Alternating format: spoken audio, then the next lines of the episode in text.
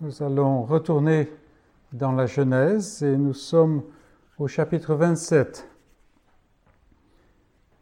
Et nous allons lire, euh, le passage est un peu long, mais bon, j'ai coupé quand même. Mais nous allons lire, euh, commençons au début du chapitre 27. Nous allons voir trois hommes et un droit, comme nous dit le titre. Donc chapitre 27 de la Genèse, verset 1, Isaac devenait vieux et ses yeux s'étaient affaiblis au point qu'il ne voyait plus. Alors il appela Ésaü, son fils aîné, et lui dit, Mon fils. Et il lui répondit, Me voici. Isaac dit, Voici donc, je suis vieux, je ne connais pas le jour de ma mort. Mais maintenant donc, je te prie, Prends tes armes, ton carquois et ton arc, va dans les champs et chasse-moi du gibier. Fais-moi un mets comme j'aime et apporte-le-moi à manger, afin que mon âme te bénisse avant que je meure. Rebecca écouta ce qu'Isaac disait à Ésaü son fils, et Ésaü s'en alla dans les champs pour chasser du gibier et pour le rapporter. Verset 6. Puis Rebecca dit à Jacob, son fils, Voici, j'ai entendu ton père qui parlait ainsi à Ésaü ton frère. Apporte-moi du gibier, fais-moi fais un mets que je mangerai et je te bénirai devant l'Éternel avant ma mort. Maintenant, mon fils, écoute ma voix à l'égard de ce que je te commande. Va me prendre au troupeau deux bons chevreaux. J'en ferai pour ton père un mets comme il aime, et tu le porteras à manger à ton père, afin qu'il te bénisse avant sa mort. Jacob répondit à sa mère, Voici, Ésaü, mon frère, est velu, et je n'ai point de poils. Peut-être mon père me touchera-t-il, et je passerai à ses yeux pour un menteur, et je ferai venir sur moi la malédiction et non la bénédiction. Sa mère lui dit, Que cette malédiction, mon fils, retombe sur moi. Écoute seulement ma voix et va me les prendre. Jacob alla les prendre et les apporta à sa mère, qui fit un mets comme son père aimait. Ensuite, Rebecca prit les vêtements d'Ésaü son fils aîné, les plus beaux qui se trouvaient à la maison, et elle les fit mettre à Jacob son fils cadet. Elle couvrit ses mains de la peau des chevreaux et son cou qui était sans poils. Et elle plaça dans la main de Jacob son fils le mets et le pain qu'elle avait préparé. Il vint vers son père et dit Mon père. Et Isaac dit Me voici. Qui es-tu, mon fils? Jacob répondit à son père Je suis Ésaü, ton fils aîné. J'ai fait ce que tu m'as dit. Lève-toi, je te prie, assieds-toi et mange de mon gibier, afin que ton âme me bénisse. Isaac dit à son fils Et quoi? Tu en as déjà trouvé, mon fils? Et Jacob répondit C'est que l'Éternel, ton Dieu, l'a fait venir devant moi. Isaac dit à Jacob, Approche donc, et que je te touche, mon fils, pour savoir si tu es mon fils Ésaü ou non. Jacob s'approcha d'Isaac son père, qui le toucha et dit, La voix est la voix de Jacob, mais les mains sont les mains d'Ésaü. Il ne il ne le reconnut pas, parce que ses mains étaient velues comme les mains d'Ésaü son frère. Et il le bénit. Il dit, c'est toi qui es mon fils Ésaü? Jacob répondit, C'est moi. Isaac dit, Serre-moi que je mange du gibier de mon fils, afin que mon âme te bénisse. Jacob le servit, et il mangea. Il lui apporta aussi du vin, et il but. Alors Isaac, son père, lui dit, Approche donc et baise-moi mon fils. Jacob s'approcha et l'embrassa. Isaac sentit l'odeur de ses vêtements, puis il le bénit et dit, Voici l'odeur de mon fils, qui est comme l'odeur d'un champ que l'Éternel a béni. Que Dieu te donne de la rosée du ciel et de la graisse de la terre, du blé et du vin en abondance. Que des peuples te soient soumis et que des nations se prosternent devant toi. Sois le maître de tes frères et que les fils de ta mère se prosternent devant toi. Maudit soit quiconque te maudira et béni soit quiconque te bénira. Isaac avait fini de bénir Jacob, et Jacob avait à peine quitté son père, Isaac, qu'Ésaü, son frère, revint de la chasse. Et nous arrêtons là la lecture de la parole de Dieu. Alors, comme vous avez pu voir, la Bible est presque mieux que ces, ces films à suspense qu'on a, n'est-ce pas? Et nous allons regarder un peu ce passage sans, en faisant attention de ne pas nous bloquer la vue avec les arbres qui nous empêcheraient de voir toute la forêt euh, dans son entier. Donc on a vu la dernière fois comment Dieu dirige toutes choses de manière souveraine. C'est lui qui décide comment son alliance avance, par Jacob plutôt qu'Ésaü. Plus précisément, il le fait de manière à manifester sa grâce, qui culminera ultimement en Jésus-Christ et qui déploiera sa gloire à la vue de tout l'univers, visible et invisible. Ça, c'est le dessein de Dieu. Et il fait cela en choisissant l'un et en laissant l'autre de côté. Mais il fait cela sans faire preuve de partialité il est juste en toutes choses. Ça, ce sont des choses qui concernent l'Éternel, qui concernent le Dieu de la Bible, et il n'y a pas de négociation là-dessus. Il n'y a pas, en fait, d'aucune, aucune assurance, aucune sécurité en dehors de ces choses. Rappelons-nous aussi que nous étudions, nous regardons la famille qui a à qui la promesse de l'alliance a été confiée. Et ça, c'est un aspect très important. Si nous pouvons tirer des leçons sociétales qui concerneraient les familles dysfonctionnelles, alors ça, c'est bon. C'est peut-être un produit dérivé, quoique.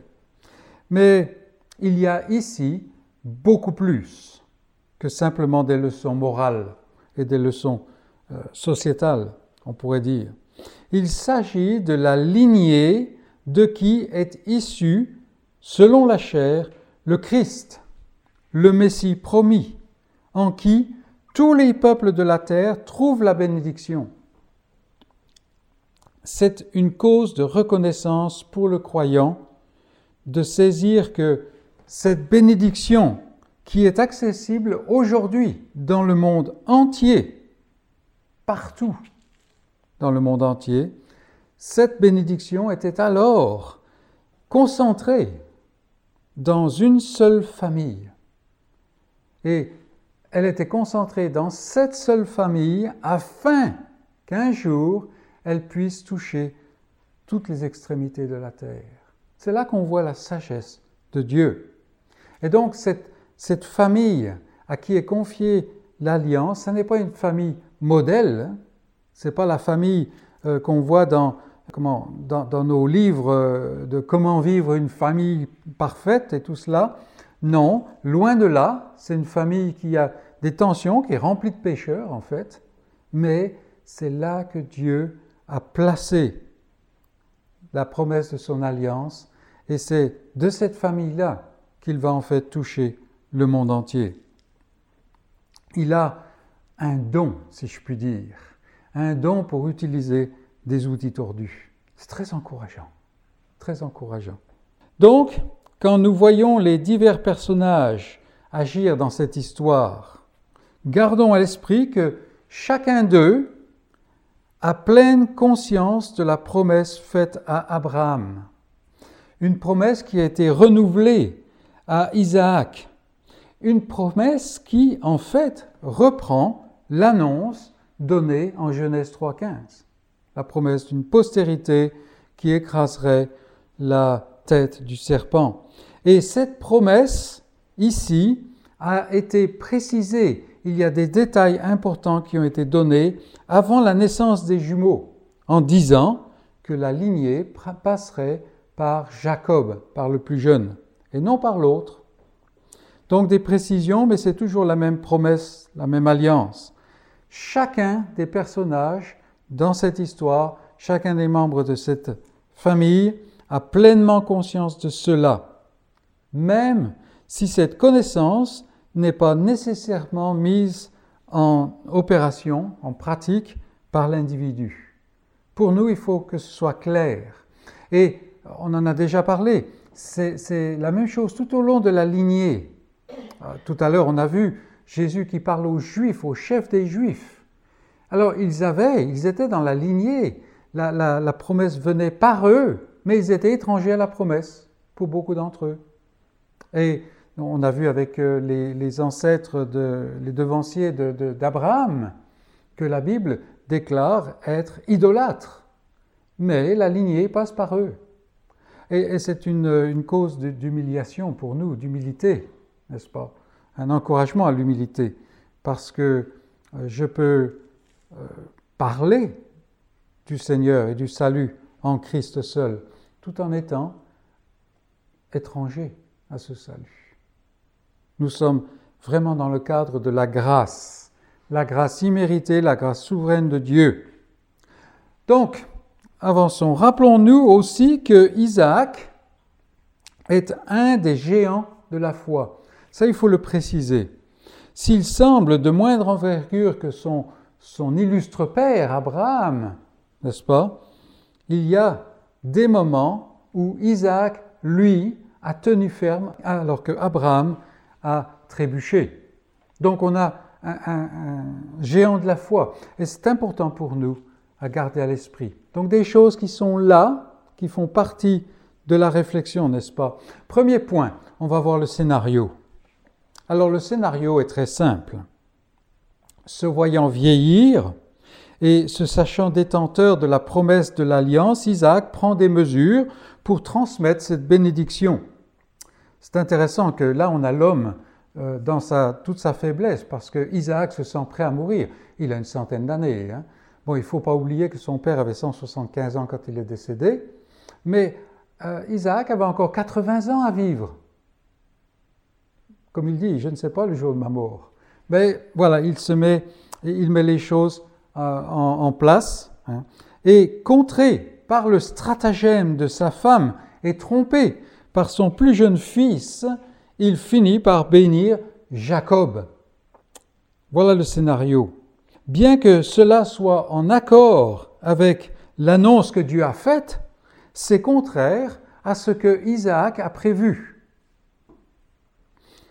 Là, on est vraiment en plein dans un, scénario à suspense, n'est-ce pas? Ésaü, s'estimant spolié de quelque chose qu'il a déjà vendu, comme on l'a vu la dernière fois, en conçoit de la haine pour son frère et, dans sa haine, il attend la mort de son père, qui va bientôt arriver, n'est-ce pas, hein, pour mettre sa vengeance à exécution.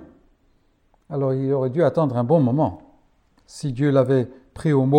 Ayant conscience de ce danger, Rebecca, la mère, s'arrange pour faire partir Jacob, son fils, en prenant pour euh, motivation qu'il lui fallait trouver une épouse en dehors de Canaan, comme ça a été le cas pour le père. Ainsi, la famille est complètement éclatée et elle ne sera jamais réunie entièrement ici-bas. Tout au long, toutefois, le dessein de Dieu se poursuit inexorablement. Il ne se contente pas d'amener un salut à son peuple, mais au travers d'événements souvent douloureux, et on va en voir les prochaines fois, il amène son peuple au salut. Jacob part pour Charan et il part en Jacob, en euh, trompeur, en manigancier, je ne sais pas si on dit en calculateur, n'est-ce pas? Mais il revient longtemps après en Israël, celui qui a prévalu avec Dieu, celui qui a eu succès, qui n'a pas laissé partir l'ange avant d'être béni. Donc voilà un peu le scénario. Et je pense que la meilleure manière d'avancer ce matin dans notre texte, c'est d'examiner les principaux personnages. Donc en deuxième point, pour le premier personnage, nous allons regarder Isaac, le père. Isaac. Alors Isaac est un homme étrange. il est probablement aussi étrange que vous et moi, si nous sommes croyants. C'est un des malmenés de l'histoire, comme on l'a déjà relevé plusieurs fois. On voit Isaac, c'est un peu un, maillon faible, euh, simplement une courroie de transmission, on dira. Souvent, on le voit dans l'ombre de son père Abraham. On le voit aussi comme une sorte de figure fugace qui s'efface bien vite pour faire place à Jacob son fils. Après le chapitre 27, où Isaac ne brille pas vraiment par la qualité de sa foi, on ne rencontre plus de mention d'Isaac, sauf pour sa, réunion de nouveau avec Jacob et puis ensuite sa mort. Mais c'est simplement des mentions euh, qui passent. Mais nous avons vu que l'Écriture, elle, le regarde comme un des géants de la foi, tout au moins comme un homme dont la foi est solide et tient bon. Isaac, c'est l'homme qui s'est laissé lier sur l'autel du mont Morija. Ne l'oublions pas. Et nous l'avons vu tenir ferme tout au long des vingt années de stérilité de sa femme une expérience que Sarah n'a pas vraiment vécue de la meilleure manière. Oui, c'est vrai, on a vu aussi le faux pas en Guérard où il a fait passer sa femme pour sa sœur. Mais voilà, c'est Isaac. Et c'est donc avec une grande surprise que nous le voyons agir au chapitre 27. Nous savons qu'il est vieux, qu'il est aveugle, mais quand même, le voilà vieux, presque aveugle. En fait, il est tout autant aveugle qu'il pourrait être. On n'avait pas relevé sa dégénérescence maculaire, n'est-ce pas, à l'époque. Et il est temps pour lui de passer la main, de euh, se mettre de côté. Il est temps de transmettre surtout la bénédiction de l'alliance, ce que Dieu a confié à sa famille. Donc en fait, là, il agit en tant qu'homme de foi. Et souvenons-nous qu'Isaac sait très bien ce que Dieu a dit à Rebecca, sa femme, au sujet des enfants. Je ne peux pas imaginer que ça n'ait pas été partagé dans le couple, ni dans la famille. Il le sait très bien. Comment est-ce qu'on sait qu'il sait? Eh bien, parce que la Bible nous le dit, et nous le voyons par son attitude. La transmission de la bénédiction c'est quelque chose qui aurait dû être un moment de, grande fête, un moment glorieux pour toute la famille, parce que la bénédiction était donnée par une personne à la famille, pour le monde entier. Mais là, au contraire de cela, on voit qu'il fait venir Isaac en, en aparté, un conciliabule secret. Il lui dit, voilà, si tu fais ces trucs-là, je vais te bénir.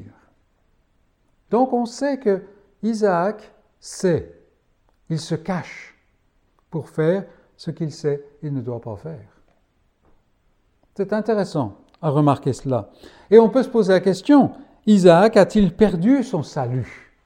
Est-ce qu'il est, euh, maintenant, il s'oppose carrément à la volonté révélée de Dieu Franchement, aucun chrétien ne peut faire ça, comme vous le savez fort bien. Pourquoi fait-il les choses de manière si détournée? Est-ce que maintenant l'homme de la foi n'est plus un homme de la foi? C'est incompréhensible.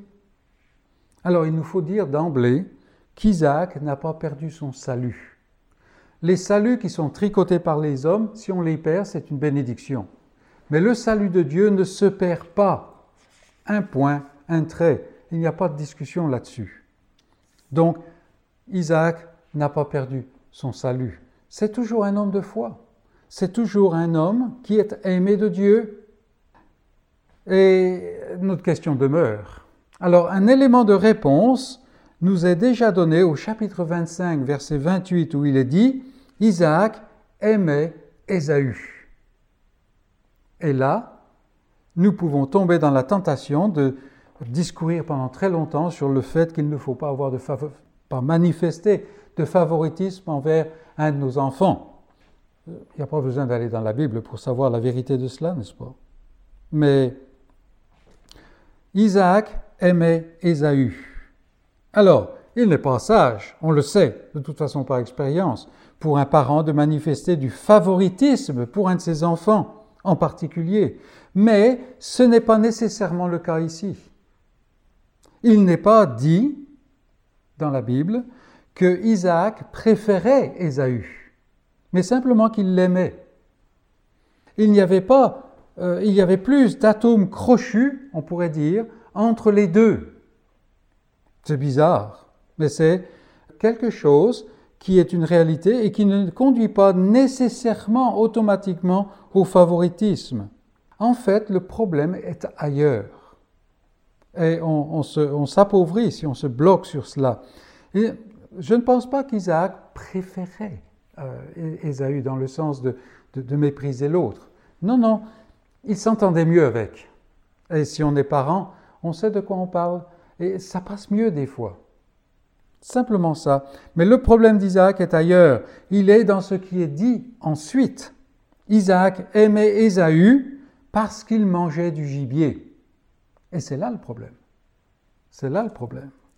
L'homme de foi laisse son appétit charnel le diriger. Et c'est un gros problème. Et avant longtemps, le voilà qui fait venir Ésaü en catimini et qui met la bénédiction de l'alliance de Dieu en suggestion, en, assujettissement à ses appétits charnels.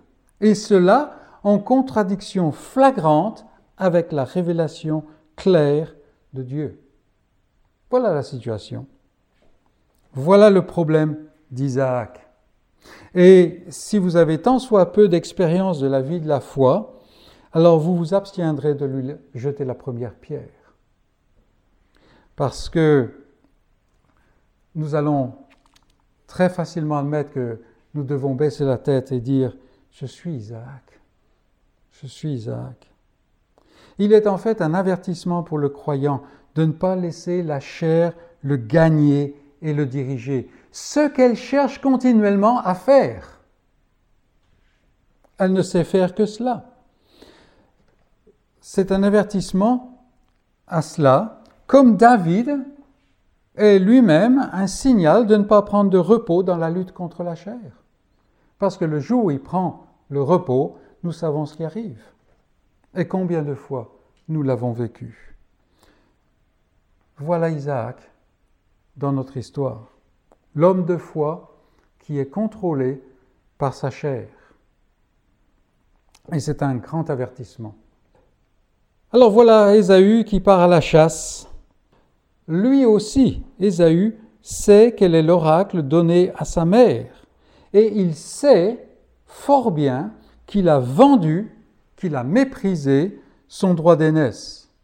Alors passons un moment à examiner le caractère de cet homme. Donc c'est notre troisième point. Ésaü, le fils aîné, On remarque dans toute la première partie de ce chapitre, il est répété plusieurs fois qu'il est l'aîné et que Jacob est le cadet. Mais à la fin, Rebecca est présentée comme la mère de Jacob et Ésaü. C'est intéressant ces petits indices bibliques. Ben voilà, Ésaü. Alors, Ésaü, c'est un homme qui est une vraie caricature. On pourrait presque être excusé de penser qu'il est fictif. C'est vraiment la caricature. Hélas, il est bien réel. Et hélas, il est trop moderne pour ne pas s'affliger du fait qu'il est réel. Il est tellement moderne. On le rencontre sans arrêt. Depuis sa naissance, Ésaü, c'est le costaud. C'est celui qui goûte la vie à plein, on pourrait dire. Dès qu'il y a des aventures, dès qu'il y a des choses à faire, il est là. Il est là. Dès qu'il faut aller au dehors, euh, pousser les barrières, les limites, Ésaü est présent. Il vit pour sa gratification personnelle, pour le moment présent. C'est pour ça que je dis qu'il est tellement moderne. On est entouré de cela, on est agressé continuellement par cela. Quelque chose lui fait envie, il, doit l'obtenir et il doit l'obtenir tout de suite. Voici par exemple les belles femmes cananéennes. Alors, vous m'en mettrez deux. C'est ce qu'il veut. Ésaü, vit lui aussi au sein de la famille à qui la promesse de l'alliance a été, a été euh, confiée. Lui aussi, il a entendu son grand-père lui en parler. Ésaü a entendu Abraham parler de l'alliance à une période de sa vie où Ésaü pouvait être plus sensible que le reste de sa vie. Parce que quand Abraham a été enseveli, Ésaü avait 15 ans. Ça met les choses en perspective, n'est-ce pas? Donc il a entendu Abraham. Il ne peut pas dire je ne sais pas. Lui aussi donc est au courant, en plus de cela, de l'oracle donné à sa mère avant la naissance. Comme j'ai dit, c'est impossible que ces choses n'aient pas été partagées dans la famille. Impossible. Même une famille aussi dysfonctionnelle que celle-ci. Non, il le sait. Il n'a donc aucune excuse pour maintenant ne pas se ranger derrière celui par lequel la promesse va venir selon ce que Dieu a dit. Il n'a aucune excuse pour ne pas se ranger derrière lui et goûter ainsi de la bénédiction qui est promise par Dieu. Non. Au lieu de cela, Ésaü méprise la bénédiction, il méprise l'alliance. Que, sont toutes ces rêveries, ces choses fumeuses, ces choses qu'on ne voit pas, qu'on ne touche pas, n'est-ce pas? Quelles sont ces choses devant la joie d'une bonne partie de chasse? Courir après le gibier, traquer le gibier, ça, ça c'est réel, n'est-ce pas? Que sont toutes ces promesses devant un bon plat bien goûteux. Mais le plat passe en priorité. Voilà Ésaü. Voilà Ésaü. Et voilà l'homme profane qui méprise ce qui ne lui appartient pas. Et en plus, il ne goûte même pas de ce qu'il a envie. Parce que le texte euh, est tel qu'il s'assoit pour manger ce potage de, Jacob, mais il l'avale goulûment, comme on dirait. Il, ne le mange pas, il le bouffe, on dirait en français moderne. Hein. Voilà. Et, il se relève et il part. Voilà. Alors, pour lui, c'est rien du tout. Il allait presque mourir, ça allait le mettre en vie, mais c'est tout. Non, il ne goûte même pas le mets, il l'avale et repart à fond dans la vie. Et voilà que Dieu le prend au mot et donne la bénédiction à son frère. Ésaü va-t-il se réveiller comme l'a fait son père, son père Isaac, et comprendre son erreur? Petite parenthèse. Euh, vous verrez, quand vous lisez la suite du passage, si vous ne l'avez pas déjà fait, que quand Isaac a entendu la voix d'Ésaü venir lui apporter le plat, donc le deuxième plat, hein, alors il a tremblé violemment. Et ça, c'est le moment où Isaac a compris où l'esprit d'Isaac a repris le dessus. C'est pour ça qu'il ne peut pas ensuite bénir Ésaü. Il ne peut plus. Est-ce que Ésaü va comprendre Va comprendre cela? Va-t-il se repentir euh, et venir quémander la bénédiction? Alors il vient bien, effectivement, chercher la bénédiction. Et la lettre aux Hébreux nous dit qu'il vient le faire avec avec l'arme. Il le veut, mais il la demande à la mauvaise porte. Parce qu'il vient vers son père Isaac. Mon père, n'as-tu pas une bénédiction à me donner? Non, la bénédiction est maintenant passée à Jacob. Et il faut passer par Jacob. Et combien cela est moderne. Aujourd'hui, vous parlez du salut en Jésus-Christ. Il est en Jésus-Christ. Et quelle est la réponse classique? Oui, c'est bien, mais non. Je vais faire autre chose. Il faut que je fasse une autre manière. Ésaü est très moderne. Non, il demande la bénédiction à mauvaise source et il ne l'a plus. Isaac n'est plus le maillon, c'est Jacob maintenant, celui que Dieu aime. Et cette frustration d'Ésaü fait une fois de plus ressortir la vraie nature d'Ésaü. Le meurtre est dans ses yeux et le dépit l'amène dans les tentes d'Ismaël pour trouver une troisième femme. Là, nous voyons Ésaü, et plus la grâce l'invite à la repentance, plus au contraire, il va s'endurcir dans son caractère de profane. C'est un homme profane. C'est un homme. Alors Ésaü n'est pas le modèle que nous voulons suivre. Vous aurez bien compris. Mais qu'en est-il de son frère? Et nous arrivons à notre prochain point. Je pense que c'est quatre, j'ai perdu le compte. Jacob. Jacob le cadet. Alors, ce qu'on peut dire d'emblée sur Jacob, c'est que ce n'est pas un saint. Alors, c'est très intéressant. La, Bible, la Bible œuvre d'une façon divine. Le père des Hébreux était païen, par exemple. Et celui par qui passe la, euh, la promesse de l'alliance, c'est vraiment un fiefé coquin. Mais ce n'est pas, pas, un saint, loin de là. Et la tentation, pour nous, c'est de le comparer à son frère et de le trouver presque acceptable. Parce que franchement, comparé à Ésaü, Jacob, c'est pas trop mal. Hein. on arrive à, on peut encore contrôler celui-là. Et ça, c'est une erreur. C'est une erreur. À mesure qu'il grandit, et n'oublions pas que les deux frères sont jumeaux, et à cette époque-là, ils ont une quarantaine d'années. À mesure qu'il grandit, la personnalité qui s'est manifestée à sa naissance s'affirme. S'il est d'une nature plus réservée, il reste plus dans l'attente, il n'est pas, il n'en est pas moins celui qui manigance, celui qui calcule et celui qui va concevoir toutes les parties d'un projet pour obtenir ce qu'il veut. Il y a même des gens qui pensent, des gens très savants, qui pensent que Jacob n'a pas préparé son potage de façon innocente, sachant que Ésaü était parti à la chasse et imaginant déjà comment Ésaü allait revenir. C'est pas impossible. C'est pas impossible.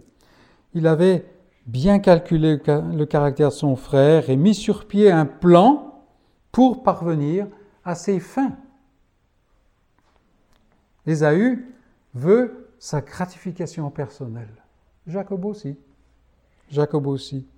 Alors il est vrai que pour Jacob, le droit d'aînesse avait plus de valeur qu'il avait aux yeux d'Ésaü mais c'était très certainement dans un cadre purement terrestre, charnel, visible. Oui, l'homme de la promesse est bien complètement un homme du monde par nature. On ne naît pas chrétien, et Jacob nous le dit. Cela se voit quand sa mère vient l'entraîner dans son stratagème. Il n'y a aucune mention de Dieu, aucune protestation qui remettrait la promesse et la souveraineté de Dieu au centre de tout cela. Non, simplement il a peur pour sa peau. Et c'est ainsi que Dieu montre que son dessein de rédemption est par pure grâce. C'est quelque chose que lui donne sans aucune raison. Ésaü ne mérite certainement pas la bonté de Dieu, mais Jacob le trompeur non plus. Ce menteur ce calculateur. Et une fois encore, nous pouvons dire, je suis Jacob. Je suis Jacob par nature. Mes amis, il nous faut apprendre et réapprendre toujours que nous n'avons rien en nous pour mériter la grâce de Dieu. Absolument rien. Et il faut le redire, parce que sans arrêt la chair cherche à reprendre sa place. Même au moment de sa mort, le plus cohérent des croyants doit reconnaître tout est grâce, tout est immérité. Et puisse cette réalité se graver au plus profond de chacun de nous. Et alors, si cette vérité nous saisit, finis tous ces efforts pour accaparer une part plus assurée du plaisir de Dieu oui, je sais que Dieu m'aime, mais je vais, je vais essayer de gagner plus de son plaisir. Comme ça, je serai tranquille. N'est-ce pas? N'est-ce pas ce que notre chair cherche à faire?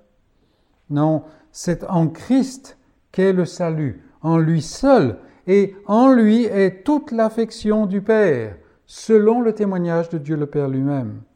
Comme Ésaü, toutes les larmes n'y feront rien. Comme Jacob, tous nos plans, tous nos calculs ne serviront à rien. Mais aussi, fini nos doutes, parce que nous ne sommes plus à la hauteur. Vous savez ce que c'est? Est-ce que je peux vraiment être chrétien? Est-ce que, si seulement vous saviez, euh, non, on ne sait pas, mais on a une bonne idée, hein, parce que c'est pareil, c'est pareil chez soi, n'est-ce pas? Et beaucoup de croyants, de, croyants véritables, authentiques, se privent de, euh, comment on pourrait dire, du confort, de l'assurance, parce qu'en fait, ils portent les regards sur le mauvais point, sur le mauvais objet. En Christ, il y a assurance. En dehors de Christ, il n'y a aucune assurance, même pour le, meilleur chrétien. Non, il y a liberté en Christ, il y a le repos. Il y a le repos. Rien n'est fait. Fini nos doutes, fini nos, cette tyrannie des efforts. Et cela est une réalité triste et universelle que la chair sans cesse cherche à nous, attirer, à nous attirer de nouveau vers le bas. Nous ne serons jamais à la hauteur. Et d'un certain côté, c'est notre force parce que tout est par grâce. Pour des gens qui ne sont pas à la hauteur. Mes amis, apprenons de Jacob. Apprenons de Jacob. Mais il reste une petite question à aborder dans cette histoire. Et c'est notre dernier point. Et je l'intitule Que se serait-il passé si? Point de suspension, point d'interrogation. Qu'est-ce qui serait passé si? C'est une question qui ne manque pas de surgir dans les esprits. Et si elle a surgi dans mon esprit, elle a surgi dans le vôtre, je le sais. Dieu avait clairement et distinctement révélé sa volonté et son plan d'action. Le plus grand sera assujetti au plus petit. Et Rebecca et Jacob se sont ligués pour concocter un stratagème qui permettait d'atteindre la promesse de Dieu à un moment où, dans sa folie, Isaac le Père allait tout faire capoter. Il allait passer la bénédiction à Ésaü, et que se passe-t-il de l'oracle de Dieu alors N'est-ce pas? Finalement, Jacob, le plus jeune, le cadet, le plus jeune, a obtenu la bénédiction que Dieu avait promise pour lui. De son côté, Ésaü, s'il voulait obtenir le salut, devait s'assujettir à son frère, puisque le Messie promis viendrait par, à travers Jacob. Or, et c'est la question, que se serait-il passé si ni Rebecca ni Jacob n'avaient eu recours à leur plan trompeur, à leur stratagème? Que se serait-il passé? Et cette question revient à, d'autres moments dans l'histoire biblique. Que se serait-il passé si le mal n'avait pas existé? Que se serait-il passé si Dieu n'avait pas créé Satan? Ou Lucifer, ou ce que vous voulez l'appeler. Que se serait-il passé si la femme n'avait pas pris du fruit défendu? Et ainsi de suite. Que se serait-il passé si? C'est une vraie question. Et souvent, c'est une vraie écharde pour nous. Mais, au risque de frustrer beaucoup de monde, il faut répondre que cette question n'a pas lieu d'être. Tout simplement. En effet, cela ne s'est pas passé ainsi. Cela ne s'est pas passé d'une manière parfaite. Et donc, on ne peut pas se demander ce qui se serait passé si, parce que ça ne s'est pas passé. Et nous en sommes de nouveau avec la souveraineté de Dieu. Il faut résister à la tentation de poser une telle question. Et c'est un point important car cela laisse la souveraineté de Dieu intacte. Cela laisse aussi son caractère intact. Et cela empêche bien des pensées inutiles et des paroles futiles. Dieu a un dessein de rédemption qui vise la gloire de son, Fils, qui vise sa gloire et le bien-être du peuple qu'il a aimé de toute éternité.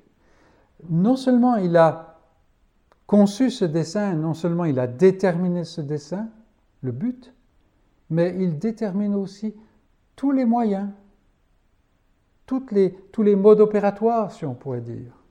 Vous voyez? Et dans son infinie souveraineté, il a décidé que les choses se passeraient ainsi, et c'est donc ainsi qu'elles se sont passées. Il ne s'agit pas de fatalisme, car tout au long de notre étude, nous relevons les choses à suivre et les choses à ne pas suivre. Mais nous devons nous incliner devant ce que Dieu fait, sachant que le Dieu juste ne peut pas faire ce qui est injuste. Il ne peut pas agir contre son caractère. Et ici, dans notre passage, dans notre scénario, tous les personnages ont, à un moment ou à un autre, commis des fautes. Ils ont échoué. Mais Dieu n'a pas commis de faute. Absolument aucune faute. Et il accomplit son plan, son dessein, selon ce qu'il veut, en toute justice et de manière à déployer sa gloire. Le chapitre 27 de la Genèse n'est pas la gloire d'Isaac. Elle n'est certainement pas la gloire de Rebecca, ni d'Ésaü, ni même de Jacob. Toute la gloire revient à Dieu. Fin du chapitre 27, l'alliance, la promesse de l'alliance qui était en danger est assurée par Dieu. Et nous voyons cela de manière suprême dans la croix de Christ. Que se serait-il passé si N'est-ce pas? Combien de questions se lèvent là? Que se serait-il passé si les justes ne s'étaient pas élevés contre lui? Mais, et là nous voyons la futilité de notre question, en raison de la, nature rebelle de leur cœur, ils ne pouvaient pas ne pas crucifier le Seigneur de gloire. Ils ne pouvaient pas résister à cela. De la même manière que Satan, sachant bien ce qui se passerait à la croix, ne pouvait pas ne pas conduire Christ à la croix. Parce que son cœur est mauvais. Et un cœur mauvais ne peut que vouloir le mal. Et c'est ainsi que Dieu accomplissait son dessein de grâce. La, sagesse, la merveille de la sagesse de Dieu. Comme le dit Jésus, il faut que le Fils de l'homme soit livré, mis à mort et ressuscité. Il le faut. Et donc, le cœur méchant des Juifs vont le crucifier, le mettre à mort. Il le faut, parce que sinon il n'y a pas de salut. Il n'y a pas d'autre voie. Puisse le Seigneur nous donner à chacun l'obéissance de suivre sa voie, la puissance, la sagesse spirituelle pour résister à la chair qui cherche sans cesse à, nous mettre le grappin dessus et à nous tirer dans la, dans la déchéance. Puisse le Seigneur nous conduire vers le salut et dans le salut et en retrait gloire. Amen.